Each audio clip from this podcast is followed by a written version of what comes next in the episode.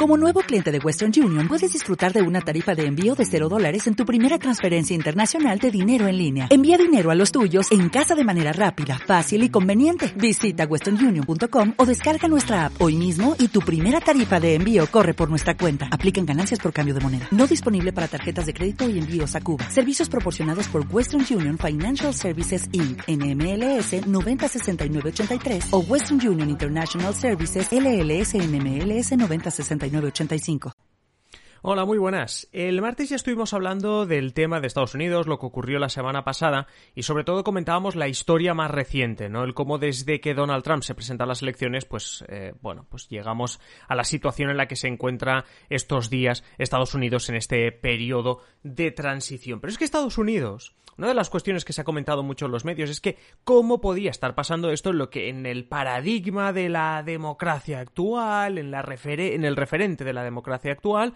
es decir, cómo podía estar pasando esto en lo que siempre se ha venido a llamar, o en los últimos años se ha venido a llamar, primera potencia del mundo. Así que, hoy, viernes, que siempre hablamos de historia y siempre estamos con nuestro compañero Fran, pues de lo que vamos a hablar es precisamente de eso, de la primera potencia mundial. Hoy, en Simple Política, ¿Desde cuándo consideramos a Estados Unidos primera potencia mundial? Comenzamos.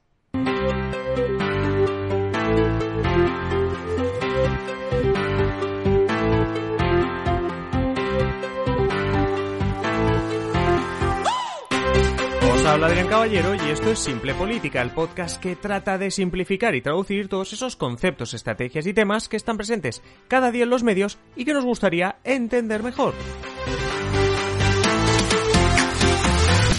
Pues el martes estábamos repasando um, cómo hemos llegado a esta situación, hablando sobre todo de Donald Trump, desde las primarias, etcétera. Y hoy vamos a mirar todavía más atrás para entender cómo hemos entendido, pues casi toda la vida, a los Estados Unidos como un ejemplo de democracia, como primera potencia mundial.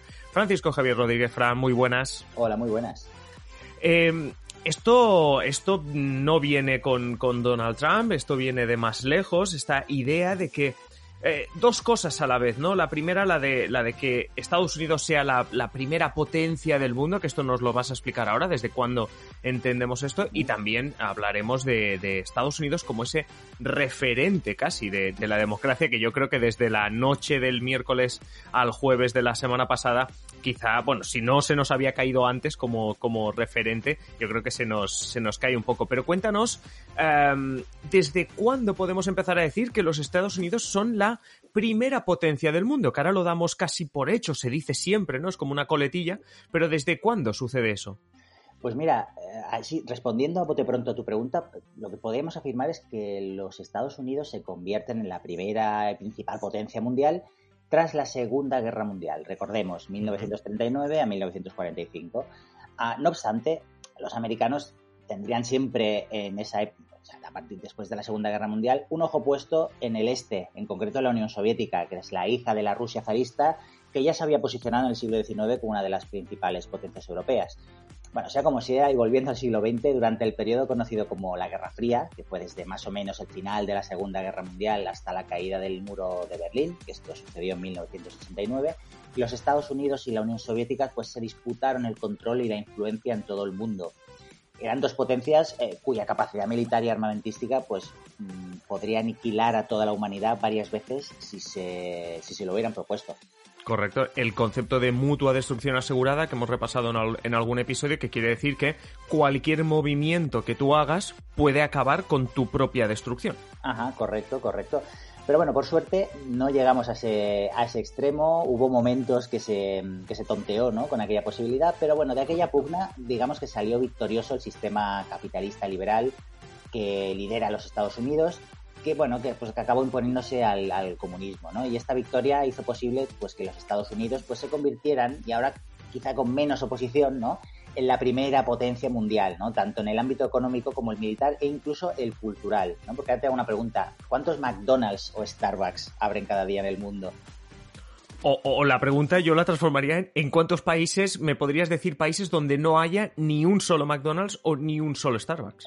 Por ejemplo. Esa sería también otra buena pregunta. Por ejemplo, por ejemplo. Bueno, y seguramente alguno de los que nos estén oyendo ahora mismo, pues está llevando unos tejanos Levis o de cualquier otra marca, ¿no? Al final, pues esta hegemonía cultural, ¿no? Pues se ha, se ha, extendido por todo el mundo y como bien dices, pues hay países, pues, o sea, ahora mismo no sabríamos decir cuántos países en el mundo no cuentan con una cadena norteamericana de comida, como McDonald's, claro, por ejemplo. Y los más veteranos que nos escuchen recordarán el, el trauma, el shock, el, el el, el, cambio completo de paradigma que fue la, la, la, inauguración, por decirlo así, del primer McDonald's en la Plaza Roja de Moscú porque es lo que tú estás comentando. Hablas desde la Segunda Guerra Mundial, ya en el periodo de Guerra Fría, digamos que había dos superpotencias, pero Estados Unidos estaba allí como una de las superpotencias, pero es que desde la caída del muro de Berlín se queda sola como superpotencia a, a todos niveles, ¿eh? económico, como ejemplo de democracia, bla, bla, bla, bla, bla. Eh, y el momento en esos años 90 en los que en, en, en Rusia, desde la Unión Soviética, en Rusia, se abre un McDonald's, porque ya decimos tanto los países, pero ese momento, sobre todo los más veteranos que nos claro. escuchan, sabrán lo que significó en ese momento, como tú dices. Es, al final no deja de ser una, una, victoria no militar, pero, pero sí cultural, ¿no? En este mm. caso económica, cultural, ¿no? Como, como lo hemos dicho, es a veces incluso es más potente, ¿no? La, la imagen icónica. Correcto, ¿no? es la imagen, sí, sí, sí. Si no, no sé si la has visto la película Goodbye Lenin. Sí. En sí, la sí, que, bueno, y si no, si no, la gente que simplemente vea el tráiler y vea cómo en ese tráiler hablamos de la época, bueno, final, ya caída del, del muro de Berlín y cómo, um, pues eso, el, el, los traumas son más bien a nivel de imagen. Coca-Cola, McDonald's, claro. ese tipo de cosas que penetraban en, en la película, en este caso, en la Alemania oriental, pero bueno, que fueron, fueron traumáticos, sí. Pero bueno, lanzo una pregunta. ¿Siguen siendo los Estados Unidos la única y primera potencia económica Ahí y está. militar? ¿no? Eh, Uh -huh. Quizá, pues podemos decir que siguen teniendo esa hegemonía militar, porque como bien sabéis, pues eh, tiene bases en todo el mundo, en casi todos los continentes, y una hegemonía cultural, ¿no? Que es lo que hemos estado hablando, pues la, la expansión de, de esta eh, manera de vivir, de esta manera de vivir norteamericana, ¿no? Pero sí que es cierto que en el ámbito económico se está viendo amenazada su hegemonía por China, que está de camino, si es que ya no la ha hecho, de sustituir a los Estados Unidos en el primer puesto del podio de potencias económicas. Hay, igualmente hay expertos por eso que defienden que actualmente hay tan solo tres potencias en el mundo que tengan capacidad de actuación global, es decir, que pueden actuar en cualquier parte del mundo, que son precisamente Estados Unidos y China y también Rusia. Correcto, es que además Rusia, claro, eh, tiene, además del país más grande del mundo, tiene um, todavía capacidad, más allá que económicamente no. Entonces, aquí estamos hablando de tres temas. El primero que es súper, más bien subjetivo, que sería el tema de la mejor democracia, el referente de democracia, la primera democracia del mundo, la mejor democracia del mundo, eso lo dejamos, es un poco subjetivo. Tenemos el tema económico, que aquí es donde dices tú, vale, tienes como rival a China, pero mmm, como es algo más objetivo, podríamos decirlo así, podríamos meter ahí a, a, Estados Unidos la primera todavía. El tema militar, que básicamente se relaciona quizá con la capacidad de actuación global que estás diciendo ahora, porque Ajá. yo que sé, por dinero casi cualquier país en un momento determinado puede intervenir en, en, un en cualquier parte del mundo, pero a nivel militar es lo que tú estás comentando. Eh, sí que es verdad que sobre todo lo que pasó la semana pasada en el Capitolio, pero, pero yo creo que ya veníamos de antes, sobre todo desde la elección de Donald Trump, lo repasábamos el martes, esa idea de Estados Unidos como referente de democracia se nos está yendo, se está disolviendo, pero Estamos hablando de primera potencia mundial que siempre lo, relacionamos con la economía y nos lo estás comentando tú ahora y nos has dicho que esto empezaba en la Segunda Guerra Mundial. Nos gusta coger ese famoso DeLorean que utilizamos los viernes aquí en Simple Política. Vámonos a, a esa Segunda Guerra Mundial. Coméntanos un poquito porque ya que lo de la democracia se nos está diluyendo un poquito, el tema de potencia mundial, Estados Unidos tras la Segunda Guerra Mundial, ¿por qué? ¿Qué pasa?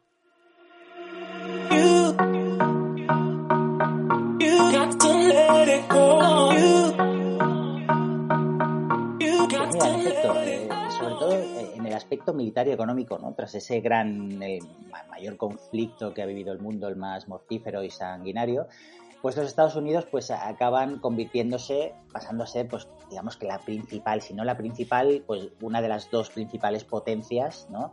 Eh, mundiales. Pero es, hay que decir que ya desde el fin de la Primera Guerra Mundial vamos a ir un poquito más, más para atrás, unos 30 años más para atrás, la Primera Guerra Mundial o la Gran Guerra, eh, sí. que recordemos, clase de historia, 1914-1918, los estadounidenses, pues ya digamos que, sacan la patita, o podríamos decir más bien la zarpa, ¿no? Y se consolidan como una de las grandes mm, potencias, eh, ya no solo en América, en su región, sino en todo el mundo, ¿no? Bueno, digámoslo así, su intervención en la Primera Guerra Mundial es, yo creo que clave. O sea, aquí podemos entrar en un debate, pero, vamos, no sé, tú historiador, corrígeme, pero... Sí, al final su intervención desde 1917 otro gran ejército que entraba en la contienda, ¿no? Pues, eh, uno más y uno menos, uno más que los rivales, ¿no? Al final, pues eh, los, los, alemanes y los austriacos, pues no podían, no podían hacer frente ante tantas potencias, ¿no? Que los estaban asediando. Pero bueno, este poderío norteamericano no surge de la noche a la mañana, ¿vale? Ya vamos a ir un poquito aún más atrás para entenderlo. Ya desde el siglo XIX, el mundo presenció, pues, el surgimiento de, de los Estados Unidos, ¿no? Que junto a Alemania pues amenazaban a, la hegemonía de las potencias de siempre, pues, Gran Bretaña, Francia y también, aunque ya eh, muy en decadencia, pues España como antiguo imperio, ¿no? Bueno, sin ir más lejos, eh, España entró en guerra con los Estados Unidos, como sabéis, a finales del siglo XIX por Cuba y Filipinas, ¿vale? Correcto. Y la prensa, pues en aquella idea, pues vendió la idea de que España, ¿no? como antiguo imperio colonial, potencia europea, pues tenía que hacer un, como digamos, como una cura de humildad, ¿no? A unos subiditos estadounidenses, pues que comenzaban a interesarse por cosas que sucedían más allá de sus fronteras. Y podemos decir que el baño de realidad para España fue tremendo. Eh, España, que hasta hacía tan solo algunas décadas eh, o un siglo controlaba los mares, pues se enfrentó... La invencible, que eh, recordar que se llamaba así por ejemplo, por ejemplo, ¿no? Pues, pero bueno, ese, control de los mares eh, se alargó más, más, más, más, siglos, ¿no? Y casi, casi hasta, hasta principios del siglo XIX, finales del, del XVIII. Pero podríamos decir que, que, España en esa guerra contra los Estados Unidos, pues se enfrentó con unos barcos muy anticuados, ¿no? Y a destructores y fragatas de metal y de última tecnología de los Estados Unidos, que digamos que los barrieron del mapa, ¿vale? Podemos poner un ejemplo. En la batalla naval de La Habana, en julio de 1898, los Estados Unidos eh, solo tuvieron un marinero muerto ante los 340 muertos y 1.900 prisioneros que tuvieron los españoles. ¿eh? Esta fue una de las batallas junto a la de Cavite en Filipinas que, pues, que propició el conocido como desastre de 1898, que, es, que, fue pues, la pérdida de las últimas eh, colonias del imperio, ¿no? es el fin del imperio español. Como... y, es el inicio quizá de lo que estabas comentando ahora, de Estados Unidos mirar más allá de su propio país y empezar a pensar que, puede jugar algo claro. Eh, como potencia mundial. Claro, claro, claro. Es que eh, esto es importante decirlo, ¿no? Porque hasta ese momento digamos que los Estados Unidos pues no habían tenido pues casi ningún otro enemigo exterior, ¿no? Si exceptuamos a los mexicanos, ¿no? A los que arrebataron medio... Y, a los ingleses, Y a los ingleses, ¿no? Pero bueno, una vez que, te independizas, pues parece que eh, luego tuvieron unos años después, tuvieron unas guerras con los ingleses, pero digamos que mm. no tenían ningún enemigo exterior, más allá, pues también estas trifulcas con los mexicanos, a los que hay que decir, arrebataron medio territorio a mediados del siglo XIX tras una guerra. Yo lo de los ingleses lo comentaba porque justo cuando pasó lo de la semana pasada en el Capitolio, se intentó buscar cuándo fue la última vez que pasó algo así y resultó que la última vez fue en 1814 cuando los ingleses intentaron recuperar eh, a Estados, los, estados independizados, es decir, Estados Unidos los ingleses, pero tienes toda la razón, como muchos sus vecinos mexicanos habían sido hasta la guerra de Cuba, por decirlo así, o la guerra con España, los únicos rivales internacionales. Claro, claro, porque lo otro al final acababan de acabas de independizarte, la colonia pues intenta no recuperar esa, esa poder sobre esos territorios. Totalmente lógico. Eh, que, digamos esto, ¿no? Pues no habían tenido casi enemigos exteriores, ¿no? Y esto es importante eh, también porque eh, el enemigo digamos, que había tenido los Estados Unidos había sido el mismo, ¿no? Porque tan solo 30 años antes de la guerra contra España, los estadounidenses pues, se habían enfrascado en una guerra civil, de la que ya hemos hablado en alguna ocasión aquí en, Simple Política, ¿no? Eh, es un conflicto que enfrentó, pues, como muchos sabrán, a los estados del norte contra los del sur, ¿no? entre 1861 y 1865. Y digamos que tuvo su origen en las diferencias económicas y culturales entre ambos frentes, así como en la defensa de la esclavitud de los dirigentes sureños, que es la causa, digamos, más famosa para explicar a aquella guerra, ¿no? El hecho de que en el norte, pues además estuviera desarrollando una industria capitalista, mientras que en el sur se estaba dando un sistema, pues digamos que era poco favorable a este capitalismo, y las tensiones que se derivaban de ello, pues propició un enfrentamiento pues entre las élites del sur y del norte, que como sabemos, pues acabaron ganando las del norte. ¿Vale? Correcto. Pues, eh, pues, la guerra civil eh, norteamericana eh, ayudó a la rápida industrialización de los estados del norte, ¿no? que, como, como hemos dicho, ganaron la guerra gracias a su mayor dinamismo económico. ¿vale? Entonces, en paralelo, las compañías estadounidenses pudieron explotar las economías de escala. Esto es, cuando una empresa reduce gastos al expandirse, ¿no? Y cuanto más produce, pues menos gasta por fabricar un producto, ¿no? Correcto pues de esta manera pues entraron a competir directamente con las británicas pues ya alrededor del mundo, ¿no? O al menos en su zona de influencia americana. Y un ejemplo de ello fue el canal de Panamá, del que ya hemos hablado hace algunas semanas aquí. Exacto, sí, sí, porque al final toda esta historia estamos contando precisamente para ver cómo Estados Unidos fue creciendo económicamente y acabas ya, ya estás introduciendo el punto en el que Estados Unidos, como si estuviésemos hablando del día de hoy, está compitiendo internacionalmente a nivel económico con Gran Bretaña, que en ese momento era la primera potencia del mundo. Correcto. una de las primeras. Correcto, correcto. Bueno, y a grandes rasgos, esto que has explicado es la situación que, es, que experimenta los Estados Unidos, pues digamos es que hasta la Primera Guerra Mundial, pues un proceso industrializador, industrializador, perdón, disparado, ¿no? Y casi sin ningún enemigo exterior, ¿no? Es como cuando estás jugando un juego de estrategia, ¿no? Online y tú te, estás montando tu, base, ¿no? Y nadie te está atacando. Pues si no tienes que gastar tus recursos en, defenderte, pues oye, pues irán creciendo los recursos, ¿no? Y cuando digas aquí estoy yo, pues mm, tendrás muchos recursos, ¿no? Para, para generar armamento. o, cuando alguien se fija en ti en, ostras, este podría ser un peligro, que muchas veces pasa en estos juegos online o en el Risk o incluso en el ajedrez que vas montando tú de esto, cuando se dan cuenta de que eres un peligro, amigo, ya eres muy fuerte. Claro, claro, claro, porque em, es lo que hemos dicho, tú has sido, tú no has tenido que gastar dinero y recursos, ¿no? En protegerte O, en, agredir a, un vecino, a tu enemigo, ¿no?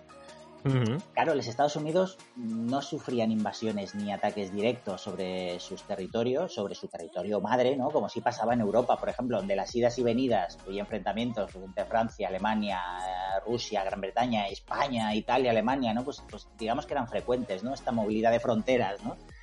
Por algo se le llama la vieja Europa, ¿no? Han pasado tantas cosas que ya, pues, no podemos contar.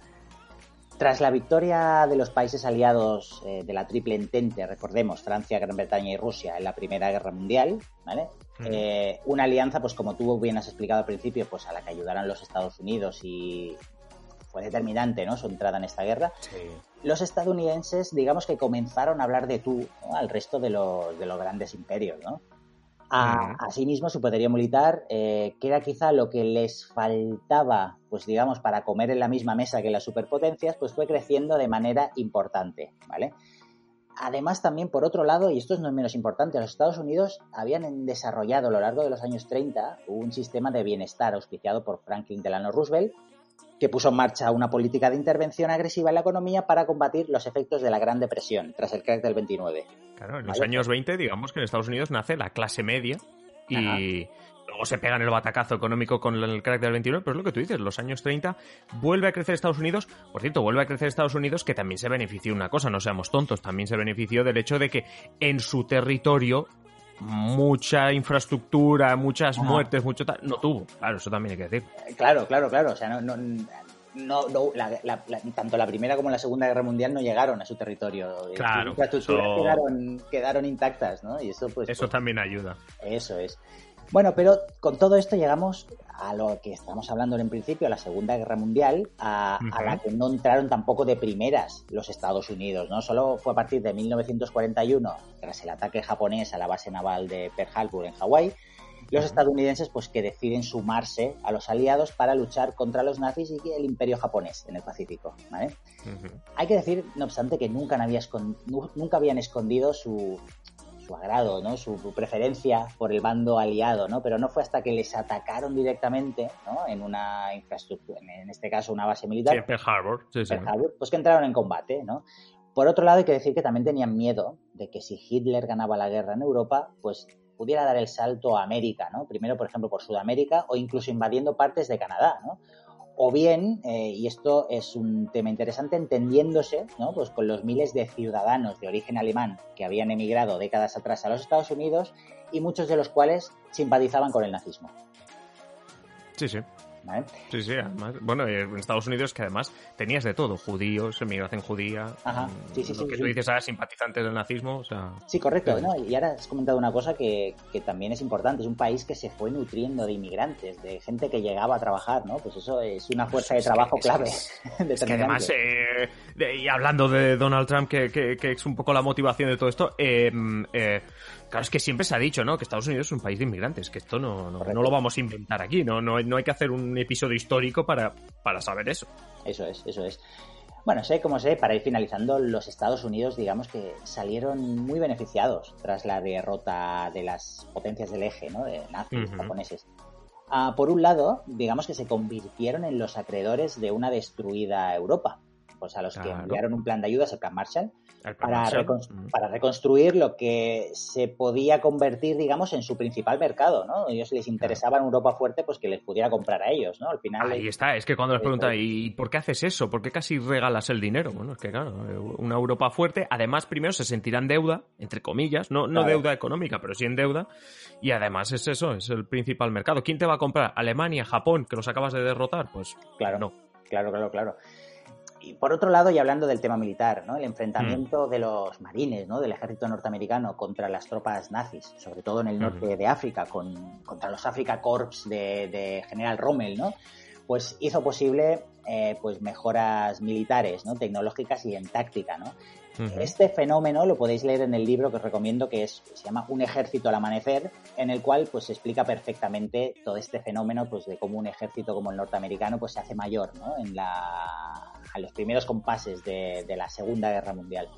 Sí, no, vamos, que la Segunda Guerra Mundial, realmente, sobre todo, yo creo que explica perfectamente la Segunda Guerra Mundial, lo acabas de decir, el tema de cuándo se hace mayor eh, el ejército de Estados Unidos, que eso es curioso, ¿eh? No, no es algo que se sepa, que se sepa mucho, y, y es curioso lo que acabas de comentar, de el ejército de Estados Unidos madura con, el, con la Segunda Guerra Mundial. Correcto. Y la Segunda Guerra Mundial, económicamente también, la destrucción de Europa, etcétera, pone a Estados Unidos claramente como primera potencia, primera Claro. potencia económica. Claro, claro. Luego la Guerra Fría y demás, y aquí podemos debatir el tema, el tema democracia, pero sí que es verdad que a nivel de economía y a nivel militar, Sí, pues la Segunda Guerra Mundial es un, es, vamos, es la, la el, el- el punto, el, un punto y aparte, ¿no? En, en- a Sí. nivel mundial. sí, sí, sí, sí, sí. Sobre todo lo que has comentado, al final, pues también pues, se acaba, y sobre todo esto es la- en las últimas décadas, ¿no? Pues que había cogido ese papel de policía del mundo, de garante de la democracia, ¿no? Pues que parece que ahora, pues, pues en- puede comenzar a estar en peligro, ¿no? Tras estos movimientos que hemos visto los últimos días en... Sí,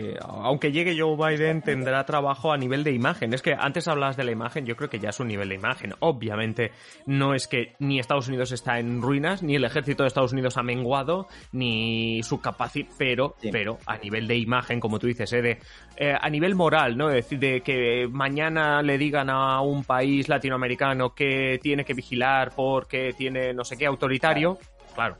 Es que, Claro. es que en, en los días, o sea, al día siguiente de, de los incidentes del Capitolio veíamos hasta una declaración, una, una nota de prensa del gobierno venezolano.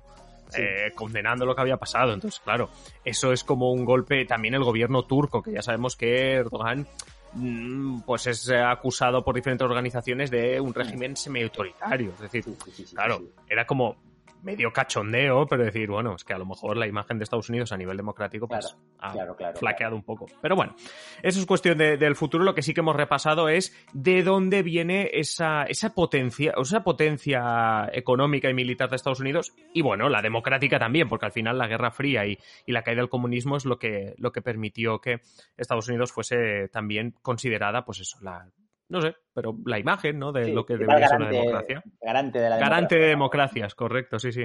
Que se lo pregunten si no a Centroamérica y Latinoamérica si están o no de, de acuerdo con De eso. acuerdo. Pero bueno.